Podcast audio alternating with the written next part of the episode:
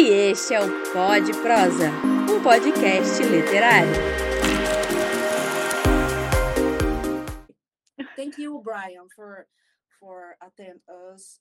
You're welcome. Thank you. I'm I'm so happy to to meet you all and get to talk about uh, comics and literature and all the good things.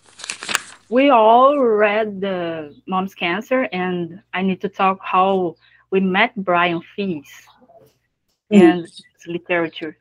Um, well, uh, we have a mutual friend um, who is also a bookseller and a teacher. Samuel. Yeah, his name is Samuel. Hmm. Um, and he introduced me to Mom's Cancer. Yeah. That's the your- English. That's the English one. Oh, but there is a, a, a in Portuguese. It's, it's a beautiful book. I I have a copies of that too. I love that cover. Um, Yeah, they they didn't even ask me if they could do that cover, which is fine. They they don't have to, but I saw that and I I love it. It's just so Yeah. beautiful. yeah, Very strong graphic. yeah, For Samuel, um, the book was memorable, as it was for for us too. And uh, so after reading it, I immediately um, said to to the team, um, guys, we can make a episode and uh, about this comic, and um, they immediately agreed. Well, thank you. Thank you for wanting to do that. I it means a lot to me that you liked my book that much that you wanted to to do an episode about it. Thank you.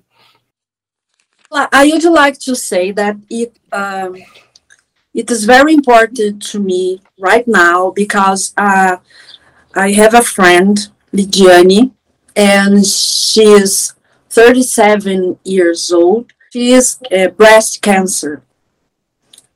And read this book helped me to understand some things and help her with some some things. So it's um, I think it's more uh, much more than literature. Thank you, Brian, for this. th- thank you very much. That's um that's that's why I did it.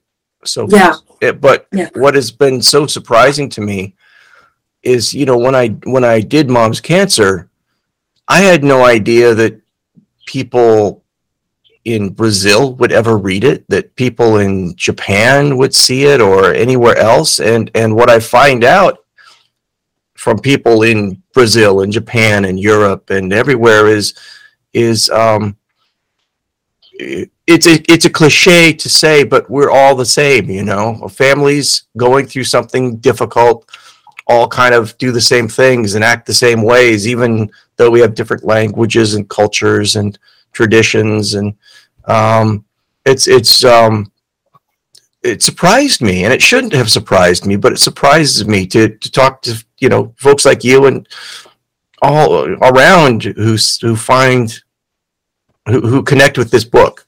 And I, I just I, I think that's wonderful. I love that. I didn't intend that. I didn't expect it but it's wonderful. So thank you for telling me about your friend. I hope i hope she does well. Yeah, guys, that that is uh, when I said when when author wrote their book and the book is there anymore. uh, I want to say that the history is very moving. It's the, the strength that you and your family, especially your mother, was so inspiring. And I even cried so many times. Uh, I began crying the preface oh no yes!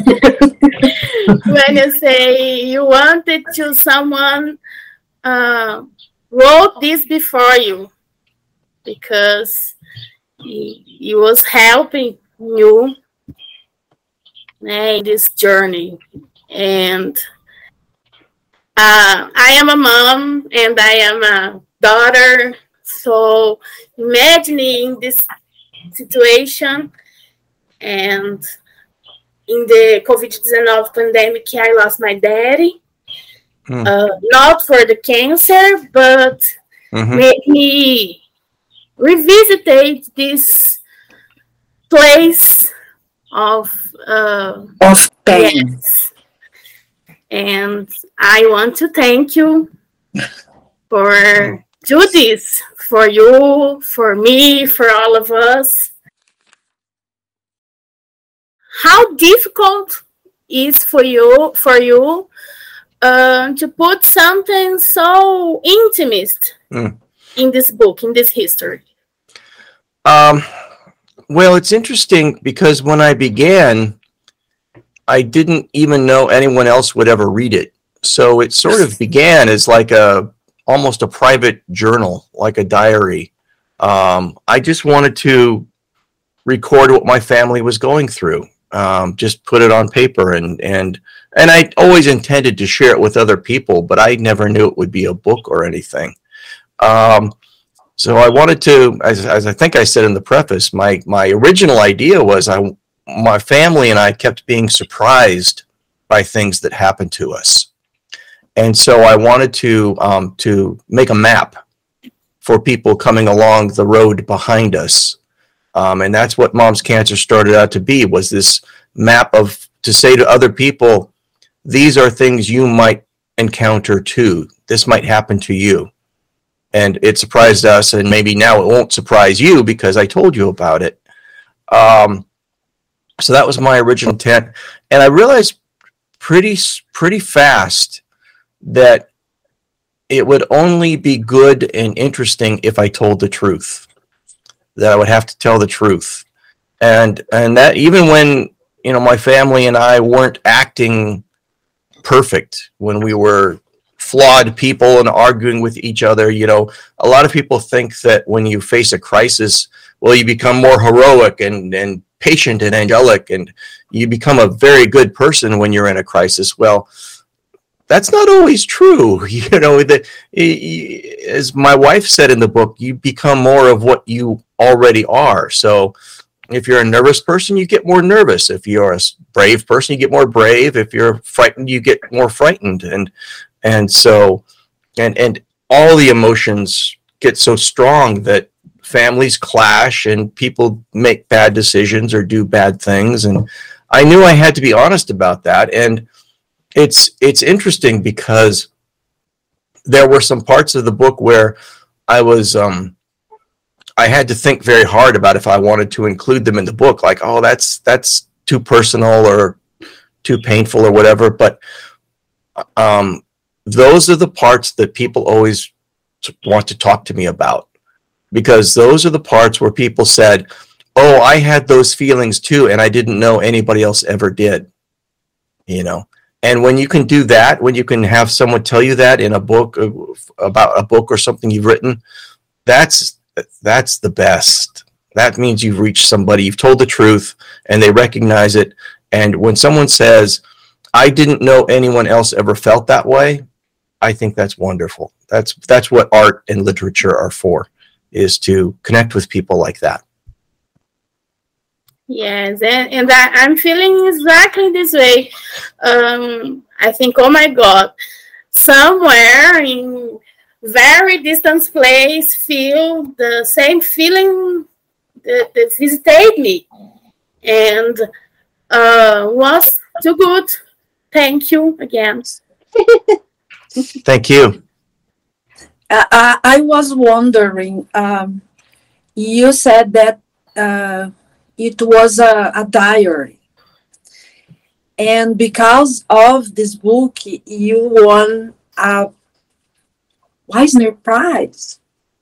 It's amazing. Mm-hmm. Mm-hmm. How do, how do you feel about that? Um, Surprised? well, and, and more than that, more than the prize, um, you know, mom's cancer had effects and impacts far beyond anything I expected. Um, you know, there, there's this whole, I mean, it's it's taught in medical schools now doctors read Mom's Cancer um, to learn how to be better doctors and things like that. I had no idea, no expectation of any of this. So, um, on the other hand, I will be honest with you. I, I thought I was a pretty good cartoonist, so I wasn't too surprised. you know, I thought I was I'm a good writer and I can draw okay. And so um but when I first started Mom's Cancer, I I put it online as a web comic. Just yeah. um I just put it on a like a blog almost. And um I I never promoted or advertised it. I just told some friends and they told some friends and they told friends and then all of a sudden I have thousands of people coming to read this thing every week. Um, so I, I to answer your question, it built slowly, but in a way that felt easy and natural for me. I got a lot of readers online, and I thought, well, this is nice. And then I actually sent it to different book publishers because I thought maybe it would be a book. And I heard back from one of them, and I thought, well, this is nice. And it, it won the Eisner Award, as you mentioned, uh, for the web comic version. Um, and I I was a little naive. I didn't quite know that that was a big deal. I, well, this is nice, and it's been a very gradual process of of um, just kind of living with this book for a long time now, and um, it's just so gratifying and makes me so happy that. Um, and I think it's been published in eight or nine languages. Uh, Slovenian, you know. Mm-hmm. wonderful. That's yeah. wonderful. It's wonderful. Um, uh, so um, I, I, I'm just happy that I, I wrote this story that connects with so many people in ways I never expected. And um, yeah. just, you know, it's, I, I, I don't know what to say except it's, it's, um, it feels like I did something worthwhile, you know, I did something good. Yeah. I I understand uh, uh, that this book, um, "Mom's Cancer," cancer, you uh, you was very you was inspired by your own situation, but when you write another ones, um, how uh, uh, how do you do you find inspiration?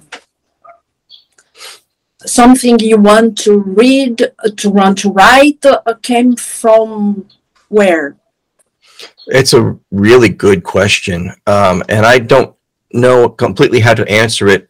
Um, because when you start to make a graphic novel uh, you have to understand that you are starting something that will take maybe two or three years you have to really like this idea.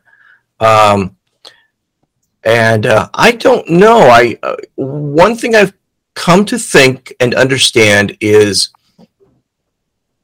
the the work I do best and enjoy the most are the ideas that like I, I'm the only person who would ever do them. You know that that it's just if I think of an idea and I think, well, this other cartoonist could do that better or that sounds like something someone else would do, then I don't do it. If I think of something like, I think I'm the only person on earth who could make this story, then that's the story I want to tell. And I think that I, that's advice I give to all writers is um, it, it, it's a little different from the advice of write what you know, because then people end up writing about their boring lives and it's not very interesting. But, but um, it's close to write what you know in that I, I, I say write write what only you can write. Find that thing. Find that thing where your interests come together. I think the most interesting stories come from people who combine two different things. Like um, for for me, I come from a science background, and um, I, I, I got a university degree in physics, and I worked as a chemist for a while. And science is very important to me, and so everything I do kind of goes through a science filter, and that's unusual for a cartoonist. Um, and I think, you know, a lot of people, especially beginning writers and beginning cartoonists, they tell stories like other stories. They tell stories like Lord of the Rings, You know, it's a bunch of characters going through a forest and having a quest with a magic sword and fine, but a million other people write that story. Yeah. I, I want you to write the story about what interests you. If you have, if if you are the world's expert on, you know, on on rocks or uh, daisies, and you can write a story that makes me care about rocks or daisies as much as you do, I want to read that story. So for me, that's that's that's why people should write and what they should write about is the things that are they are passionate about and then make other people passionate about them too. And what you find out when you do that, and when you write your story about rocks or daisies, is you'll find hundreds and thousands of other people who love rocks and daisies who say, I didn't know anybody else loved rocks and daisies, you know? And then you connect with those people. And then I think you're making literature, like we were talking earlier. Uh, when you when you connect with someone like that who says, "I didn't know anybody else cared about this thing," and you can make them care, that's great. Yeah. So I try to keep that in mind when I think about projects when I'm working on something. It's um, do I really care about it, and can I make other people care about it? Nice. Super nice. So, uh, thinking about how you produce your comics, how you you do your your art, I'd like to ask you who are your biggest biggest artist influences in comics? Well, probably a bunch of Americans you don't know. Um, you know, I, I grew up when I grew up. Um, we had comics in the newspapers, comic strips, and then we had comic books like Batman, and Superman, and the Avengers. And um, so I was drawn to both of those kinds of things. So uh, there was a, you know, you, you you probably know Peanuts by Charles Schulz, uh, Snoopy and Charlie Brown, uh, very important to me when I was young.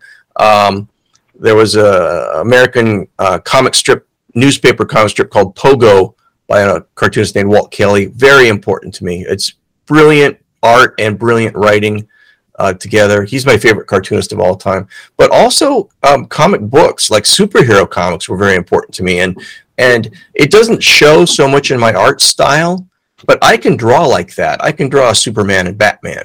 Um, and so I think that um, kind of learning to do that gave my art this foundation that doesn't show, but it's there, you know? Um, yeah, I know foundation. I know. yeah.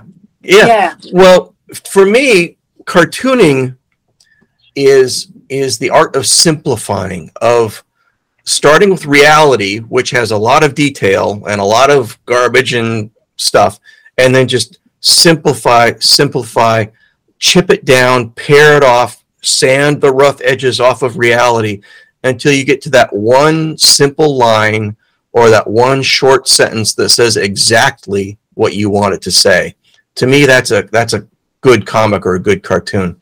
So um so for me my effort my work is always to and, and this is this is important for writing because as a writer i think it's very important that you understand what you want to say. And sometimes you don't even know what you're trying to say until you've written the thing. And at the end of the thing you say you you get come to an idea that you didn't even know when you started it um, so for me, it's important to um, understand what I want to say and then figure out how to say that as directly and simply and clearly as possible. Um, so for me, that's that's always my goal. When I redraw something, when I don't like the drawing and I do it over, I always take out lines. I never add more lines in. I always take out, take out, and take out until I can. it- it- Yeah. My perfect cartoon would just be like one line on a piece of paper. If I I, could communicate something with that, I think it's because you are uh, physics. yes, My friends that are Yes. physics too, they don't like uh, read a lot. I never thought of that, but you're right because Yeah. physics, I physics, know. it's reductive. It's reductive. I mean, E equals MC squared is is beautiful, and it's Yeah. five characters. Yes. It- There's a joke in physics. You know, physicists physicists are searching for what they call the theory of everything, which is one theory that uh, that covers the very very small things inside atoms, very very big things in the universe. They're looking for this theory of everything that that uh, that controls all of that, describes all of that. And the joke among physicists is, I don't know what that will be, but when we discover it, it will fit on a T-shirt. And I think, yes, that's physics. That's physics and it's comics. Yeah. Yes, I think that's wonderful. Thank you Yeah. for that insight. Yeah, because ah, um, here in Brazil, we, we, uh, we need to to to take two, sometimes three jobs, and I I teach at night, and during the day I work in observatory. I work Oh. with astrophysics. So Oh, how lucky for you! yeah lucky for me sometimes I, I cannot understand them because they are very very sharp and very precise and i like to create to thinking about um, um i i think a comics with a lot of letters a lot of words and but but it's fantastic the first time that i i I noticed this.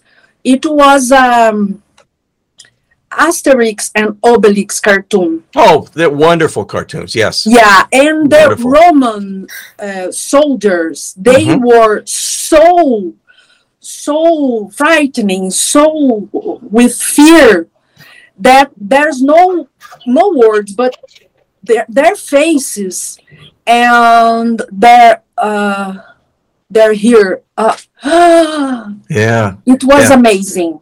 Those Amazing. are wonderful comics. Um, yeah, yeah, loved the world over. Everybody knows. yeah. Yeah. Uh, do you know uh, some uh, Brazilian cartoonist? No. I, I'm sorry, I don't. I, I just don't know enough about it. Um, I should. Um, yeah, you should because we have a very good one, Mauricio de Sousa.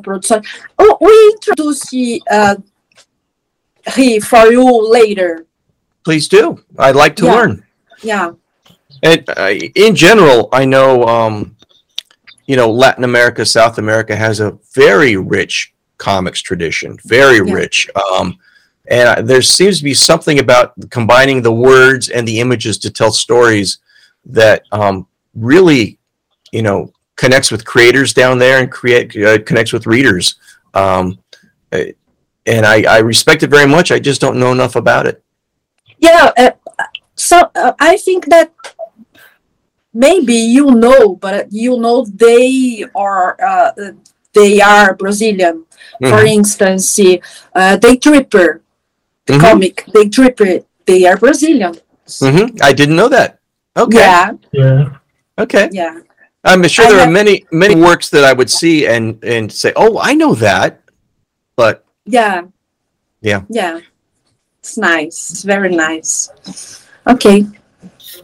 Okay, talking about your drawing, first I want to say that I can able to do to draw a sun, a flower, a tree. I can't do this. No way. I have no motor uh, coordination. Uh, I'm not a drowner. No, I'm not either. no, That's o- no, no. well, that's okay. but you are, and you are very good drowner. So, can you describe your drowning routine? Um, how often you drown? You, you drown? How many hours do you spend drown? Mhm. Uh, sometimes you think you thinking, "Oh my God, I spend all the day drowning. It's time to wake up a little." And how is this? Um, well, it's different when I'm when I'm working as a professional. When I do my job as a cartoonist, um, I, I I draw every day usually, but sometimes I just write. Um, different cartoonists have different ways of working, and um, I I there are cartoonists who do words first and cartoonists who do pictures first. And I'm a words first cartoonist. I write everything down like a script, like a theatrical play, a, a stage play.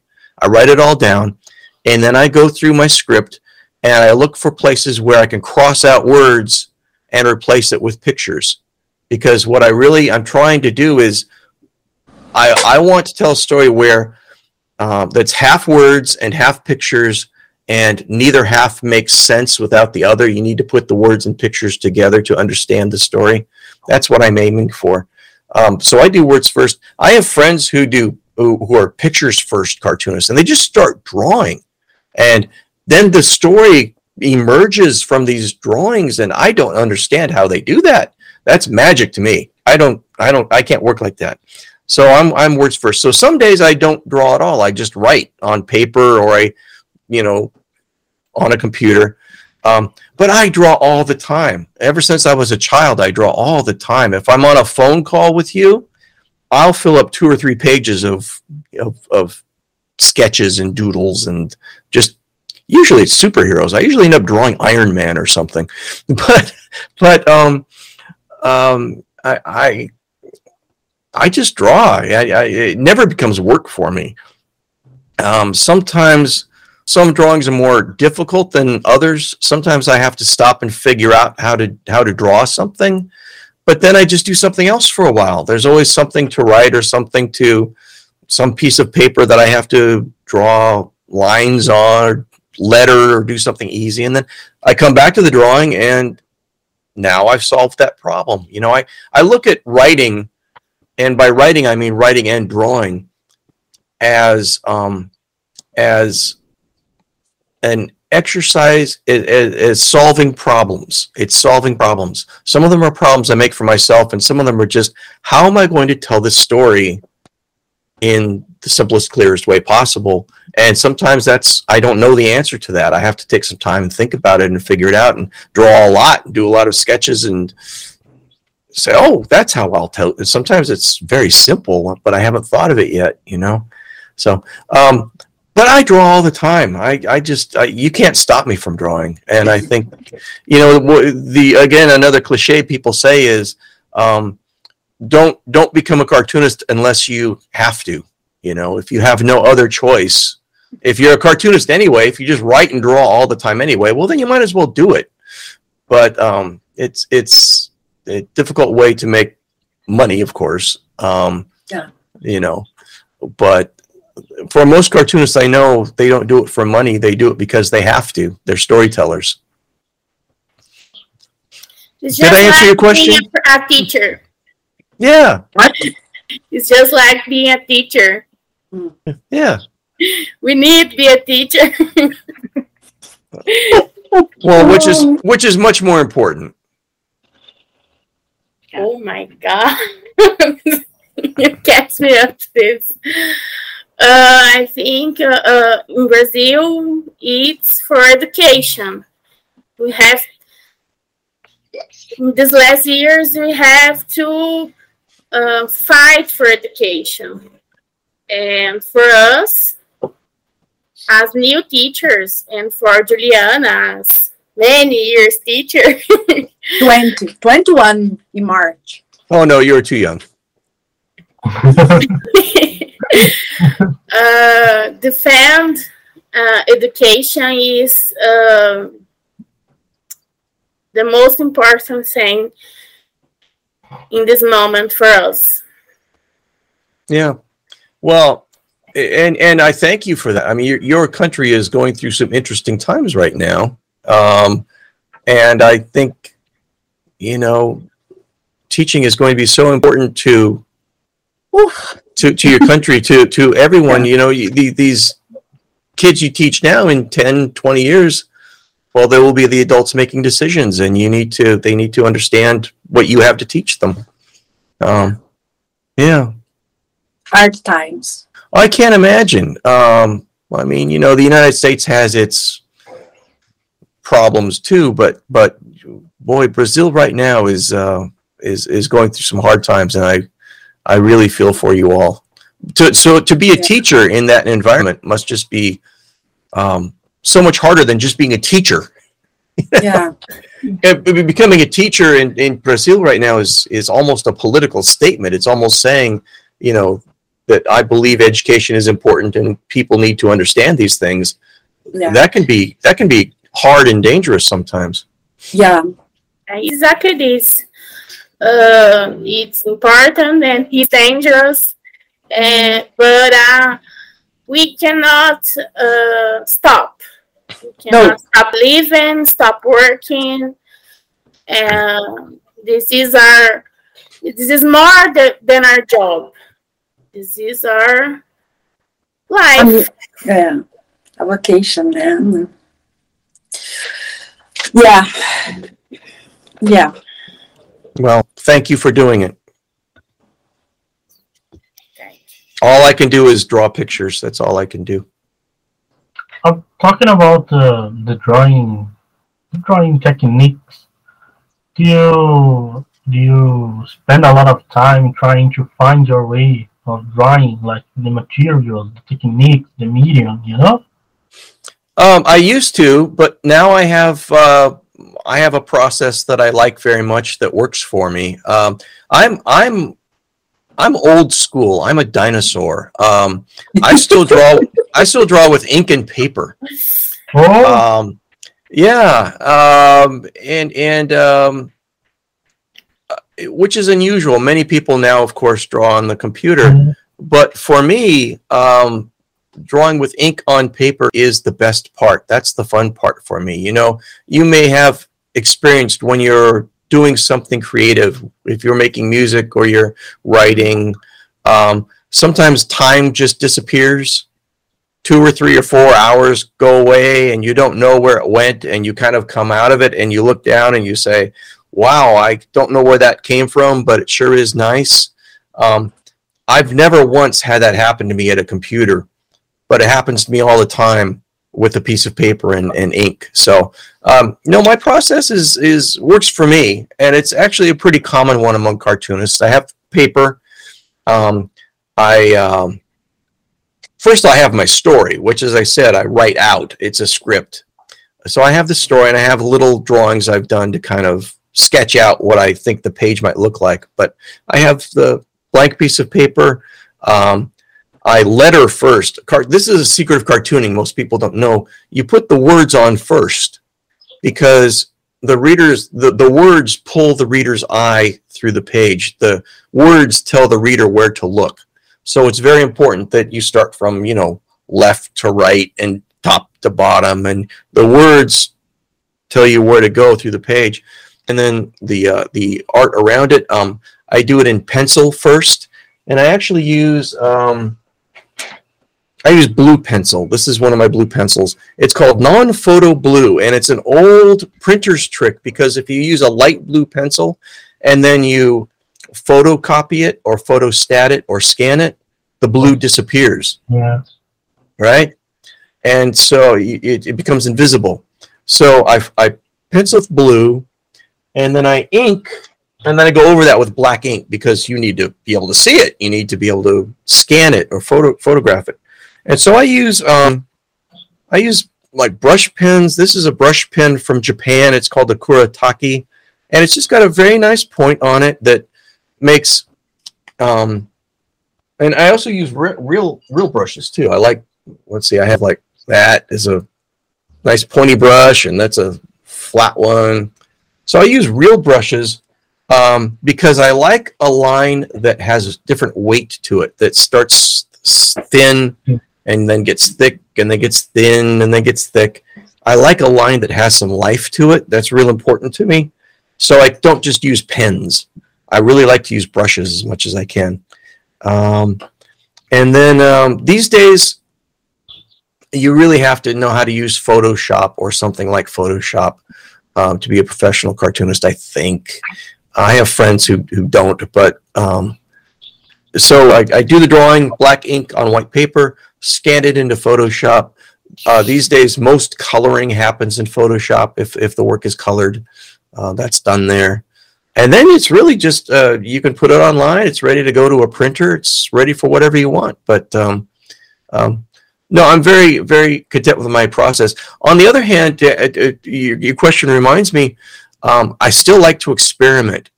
And I, I did a failed experiment. I tried to do a whole comic in watercolor, nothing but watercolor paint. And it, was, Oh. it failed horribly. It looked, it looked terrible. I couldn't, it, it was a failure, but I had to try it and it was fun to try. Yeah, Um, yeah. maybe I'm just a bad watercolor artist. I don't know, but it didn't work at all, and I was not happy with it. So I just nope, stopped. Back to what I know how to do, and Mhm. I I love uh, when you put some things like that.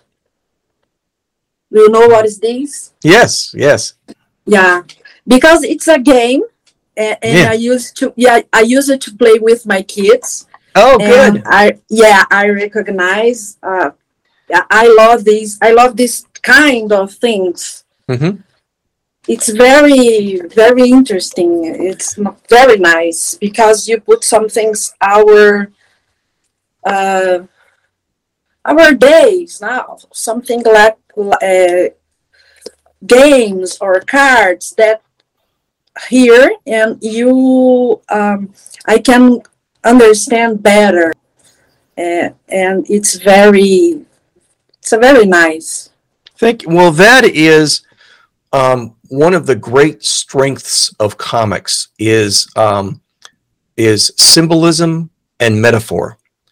Yeah. Um, like if you were writing a regular book and you wanted to say something was like something, like the sky was Yeah. like uh, you know this or that, or the girl was as beautiful as a rose.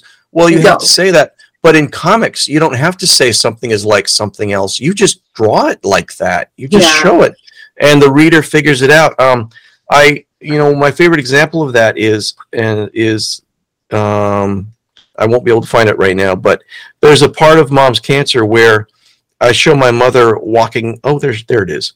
Um, walking a tightrope. This is the English version, but it's a it looks the same in this in the Yeah. Portuguese. That well, this came about because I needed in the story to explain my mom's medications and her symptoms and where she was at her illness at this point. But I didn't want to just write that out in words. And in my script, as I said, I write script first. I'd written balancing mom's medications was like walking walk was like walking a tightrope. And I wrote that out in words and I thought, well, that's terrible. That's awful writing. It's a cliche. It's it's bad. So I don't I didn't want to write it, but I could draw it. And now all of a sudden I don't have to write the words, it's like walking a tightrope at all. I've drawn that it's like walking a tightrope. And the reader understands that without me saying it. And then I can go on and I can talk about her medications and the drugs she's on and how they're not reacting well together and all of that. I can write about that, but I don't have to say the tightrope at all because you've already got it. I don't have to say a thing. That's what comics do so well, Yeah. better than any other medium I can think of, is yeah that kind of metaphor and symbolism. If you know someone's acting like a like a turkey, you just say you draw them like a turkey. You know, you don't have to say it. Um, so um, I I love that, and that those are the fun things to think of. it's amazing amazing well i think uh, I have a question, but Yeah. first I, I want to to show to Brian when I was a drawer, I used this pen. This Oh yeah, is the fine pen, yes. but I I don't know. I I stopped it. Oh, But, e- uh, everybody I have a, it. You should a book with some some draws. Those are wonderful. I love Yeah. the expressions of the eyes. The eyes are so Thank you. important in a yeah in a drawing. Um, so much. those are wonderful. I I can't find my style. I can Mm. I can write um um story for complete. It's Well, a, a drawing style takes time to to emerge. Um, almost everybody um, begins by copying other artists that they like, Yeah. um, and then but that then as you, that you absorb that and becomes a part of you. I always encourage artists, cartoonists, to um, to draw from real life, draw what's around you, draw telephones and and lamps and you know what's around you as well and accurately as you can, like like a life drawing class, like a Rembrandt. Um, but then, as I said before, simplify it and simplify it and simplify it. Um, there's a neat exercise where you say, um, you take 10 minutes to draw something. Take, you know, a mug or a cup or something and take 10 minutes to draw that as good as you can. Okay, now draw it in two minutes. Okay, now draw it in 30 seconds. And by the time you get to that 30 second drawing, now you're making a cartoon. Now you've simplified it. So um, I think one way to develop your style is to draw real life and then just simplify it, simplify it, simplify it. And um, but every everybody starts out copying other people. You draw hands like this artist or eyes like that artist. Everybody does that. But if you do that a lot, then it just becomes you someday, and you you don't look like anybody else. Yes. Yeah. I really like um, the realism. I I did some, Mhm. somehow, but Well, the nice thing about drawing is if it stinks, you don't have to show it to anybody. Just do it for you. You know? yeah, I will do. And that's the same with writing. You know, um, um, sometimes people ask about um, uh, writer's block, where you don't know how to, you don't know what to write, you just can't think of anything to write. Or I know a lot of people who are afraid to start writing or drawing a comic because they're afraid it won't be perfect, it will be bad. And I always just say, start, just make it bad. Start making something, understanding, expecting that it will be bad. And then you can make it better. You can edit it, you can throw it out. If it's really terrible, don't show it to anybody. Throw it away. Nobody needs to know you made this terrible thing. You, don't be embarrassed. Just start. Just do something. And um, I always find, invariably, almost always, that just starting always leads to something good, you know, um, or something better. But you have to start. Yeah. Um, the question. I Oh, that, that's why we're here. Rude. I want to know um, if your family members against the release of it, of the book. When you publish it, they are angry. They was. Well, there's a funny story about that because when Mom's Cancer started as a web comic, um, it was anonymous. I didn't have my name on it, um, and my family didn't know about it. Um, so I'm telling this story about my family on the web, and they didn't know it was happening, and and because I didn't know anybody would read it, and it, but it went viral, and more people read it. And one day I got an email from a, a, a- a person who said, "Hey, I think I know your sister." And I said, "Oh God." So so I called them all that day. I called my sisters and I called my mom and I said, uh, "I've been working on this little project. Here's the website web address. Go take a look at it and tell me what you think." And um, luckily and happily for me, my mom loved it my mom was very very happy with it my mom always had a very um dramatic streak to her like like um you know she she loved to be on stage and um the star of the the show and um and i think she also saw it as something good that could come out of this bad thing that was happening to her she you know she this this everything was horrible but this was a good thing that could come out of it and um, so she called me back and she said, I can't wait to find out what happens next. And I thought, well, that's wonderful. Um, so if my mom had not liked it, if my mom had been angry or sad, I would have just killed it all. It would have, I would have ended it. And, you know, my sisters, um, my sisters were a little, um, a little more, not, not quite so happy. Um, but they said um, they both said to me well that's not exactly how i remember it but i believe that that's how you remember it. So go ahead and tell the story. You know, so they had some misgivings. They weren't too happy, but they they let me do it, um, and they couldn't have stopped me. So uh, the only one who could have stopped me was my mom. Yeah.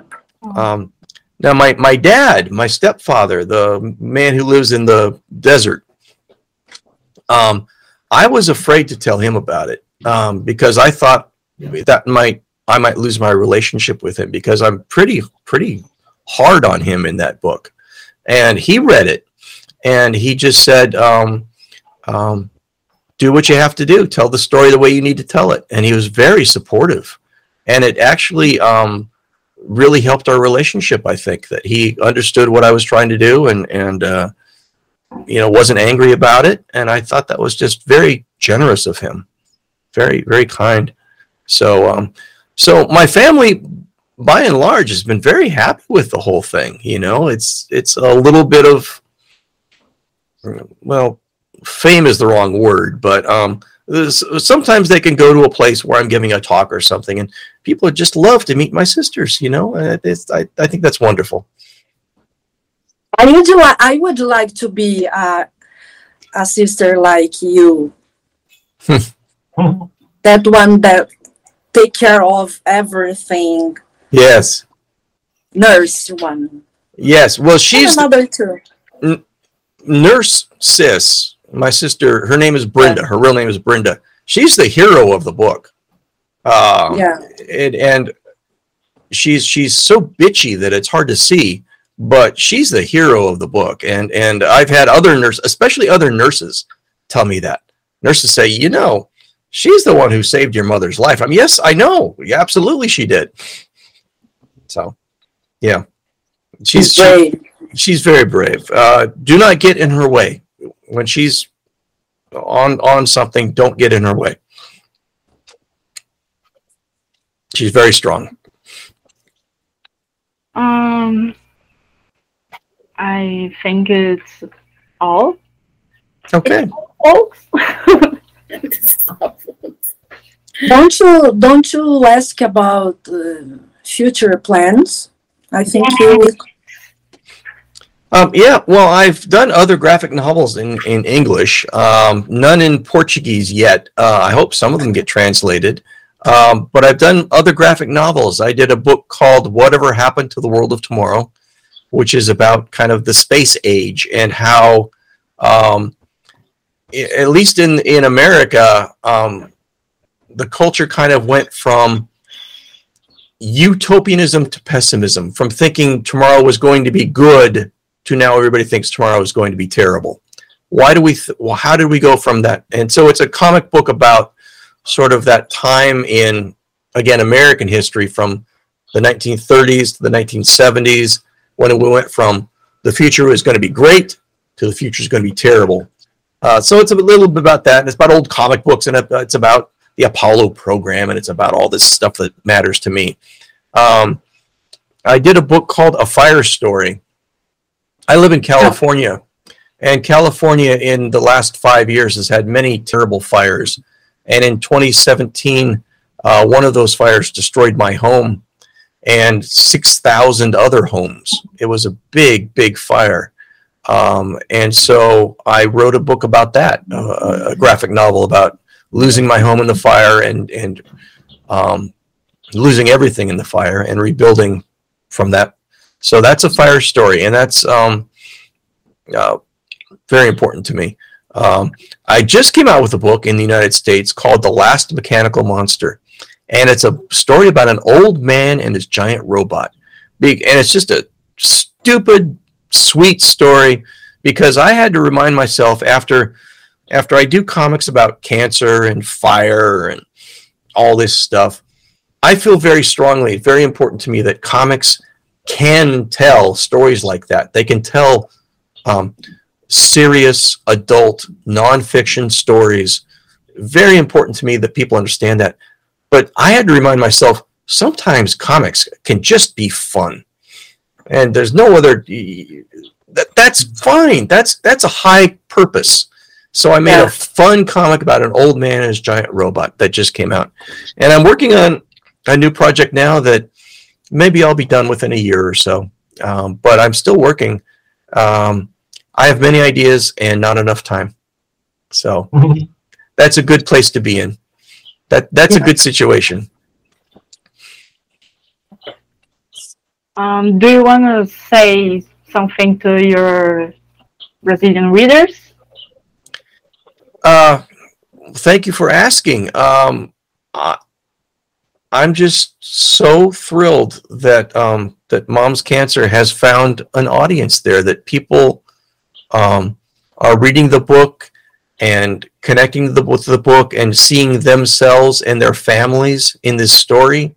Um, I can't tell you how much that means to me. How how deeply touched I am by that. That that my family's experience um, connects with other people's experience. Maybe maybe helps some people get through these things, um, as I hoped it would.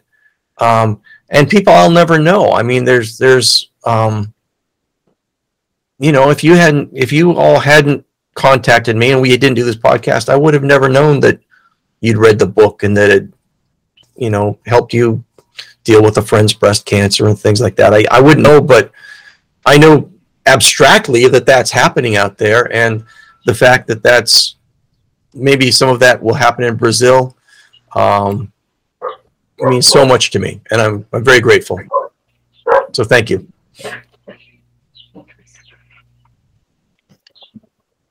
So uh, I would like to say uh, thank you. We appreciate a lot, and you are an incredible writer, but you are an incredible human being.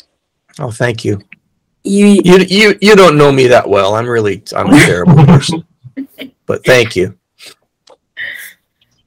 yeah, nobody Thank knows about another, but uh, you are above uh, the the line of the behind this bed, above his mind. you are here, so I I try very hard. yeah, thank we you. we all Thank try. you.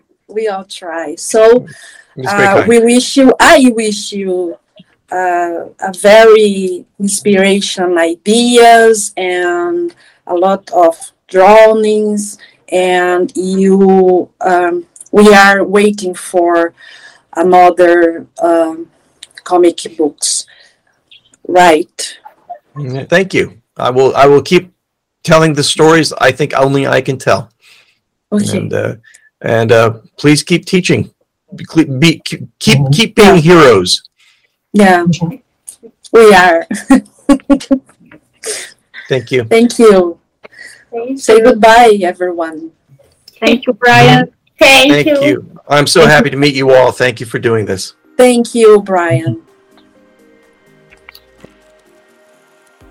Nesse episódio, a equipe do Pod Prosa se dividiu em roteiro: Juliana Capistrano, Lion Jordi, Priscila Godoy, Vitória Helena e Sofia Faria. Apresentadores: Juliana Capistrano, Lion Jordi, Priscila Godoy e Vitória Helena. Edição e direção de som: Vitória Helena.